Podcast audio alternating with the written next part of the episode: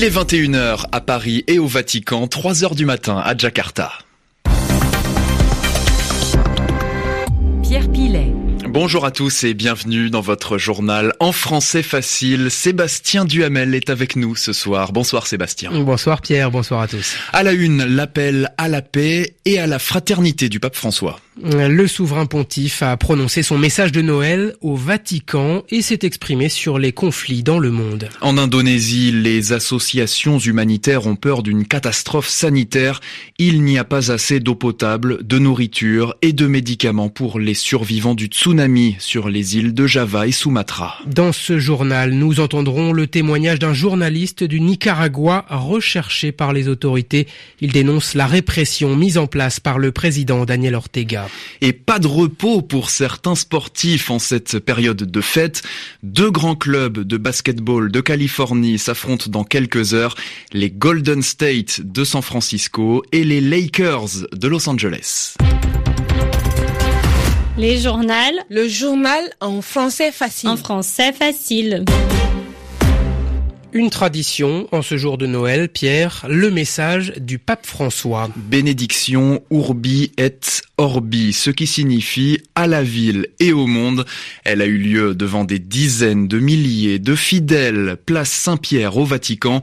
La fraternité était au cœur du message du souverain pontife en raison des guerres dans le monde. Que la fête de Noël permette aux Israéliens et aux Palestiniens de reprendre le dialogue et d'entreprendre un chemin de paix qui mette fin à un conflit de 70 ans.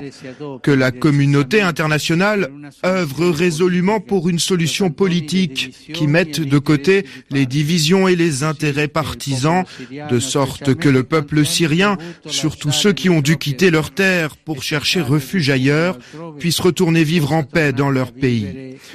Je pense au Yémen avec l'espoir que la trêve obtenue grâce à la médiation de la communauté internationale puisse finalement soulager les nombreux enfants et les populations épuisées par la guerre et la famine. Je pense aussi à l'Afrique où des millions de personnes sont réfugiées ou déplacées et ont besoin d'aide humanitaire et de sécurité alimentaire.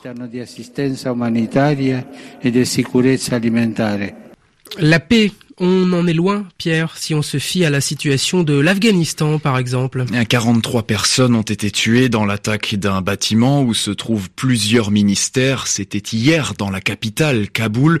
Des hommes armés sont entrés dans ce lieu.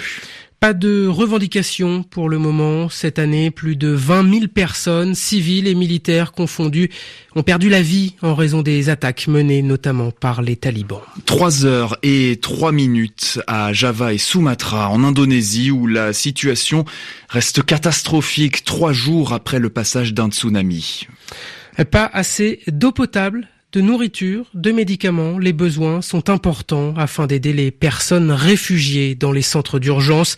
Les travailleurs humanitaires mettent en garde contre les risques de crise sanitaire. Ce drame a fait au moins 373 morts et 1400 blessés. Les forces de l'ordre et de secours font tout ce qu'elles peuvent, comme l'explique ce policier rencontré par l'envoyé spécial de RFI Joël Bronner sur la partie ouest de l'île de Java. Au lendemain du tsunami, nous avons essayé de sauver des gens, mais il y avait beaucoup de personnes déjà décédées parmi les gens que nous avons évacués. Ils ont notamment été envoyés dans l'hôpital du district voisin de Pandeglang. À partir du deuxième jour, notre mission a été d'évacuer des habitants sinistrés vers des lieux plus sûrs, en particulier près du poste de police de la ville de Charita. Car au-delà de la recherche de cadavres, nous sommes aussi là pour prêter main forte aux victimes qui sont toujours en vie. Notre président, Joko Widodo, est venu dans cette ville pour prendre des nouvelles des victimes et se renseigner à propos de ce tsunami. Nous espérons que notre gouvernement pourra prendre ces victimes convenablement en charge du point de vue de la nourriture comme du reste. Les autorités sont toujours sans nouvelles d'environ 150 personnes. Les chrétiens d'Indonésie ont prié pour les victimes en ce jour de Noël. Toujours en Asie, plus de 10 500 militants politiques ont été arrêtés ces dernières semaines par la police au Bangladesh. Sur ce nombre d'arrestations, on compte plus de 7000 membres du Parti nationaliste bangladais, la principale formation politique d'opposition. Certains parlent d'intimidation, d'une volonté de créer de la peur avant les élections législatives. Elles ont lieu dimanche. La première ministre, Sheikh Hasina, va tenter d'obtenir un nouveau mandat. Direction maintenant l'Amérique centrale, plus précisément le Nicaragua, où la chaîne d'information 100% Noticia s'est fermée depuis samedi. Fermeture ordonnée par les autorités. Le directeur a été arrêté, tout comme la directrice de la rédaction.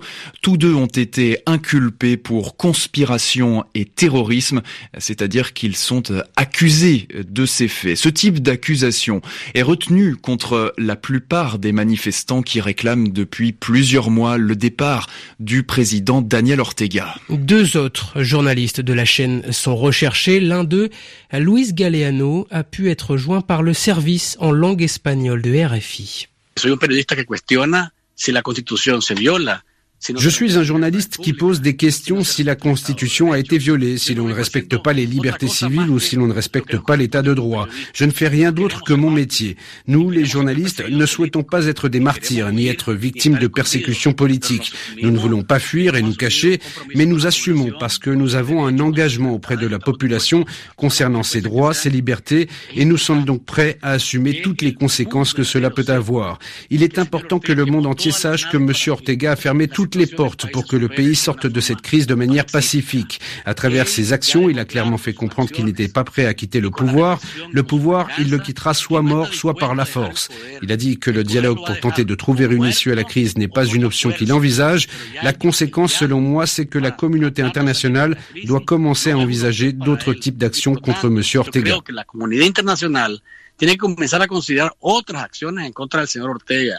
Luis Galeano, journaliste de la chaîne 100% Noticias au Nicaragua. Il était joint par le service en langue espagnole de RFI. Aux États-Unis, le chef de l'État, Donald Trump, estime que seul le financement d'un mur à la frontière avec le Mexique permettra de sortir du shutdown. Je peux vous dire que le gouvernement ne rouvrira pas avant que nous ayons un mur, une barrière à la frontière mexicaine. C'est ce que déclare le président américain à des journalistes. Le shutdown, c'est la fermeture partielle des administrations. Elle a commencé vendredi en raison de désaccords entre démocrates et républicains concernant le budget du pays. les démocrates s'oppose à la construction et à la dépense d'argent pour ce mur.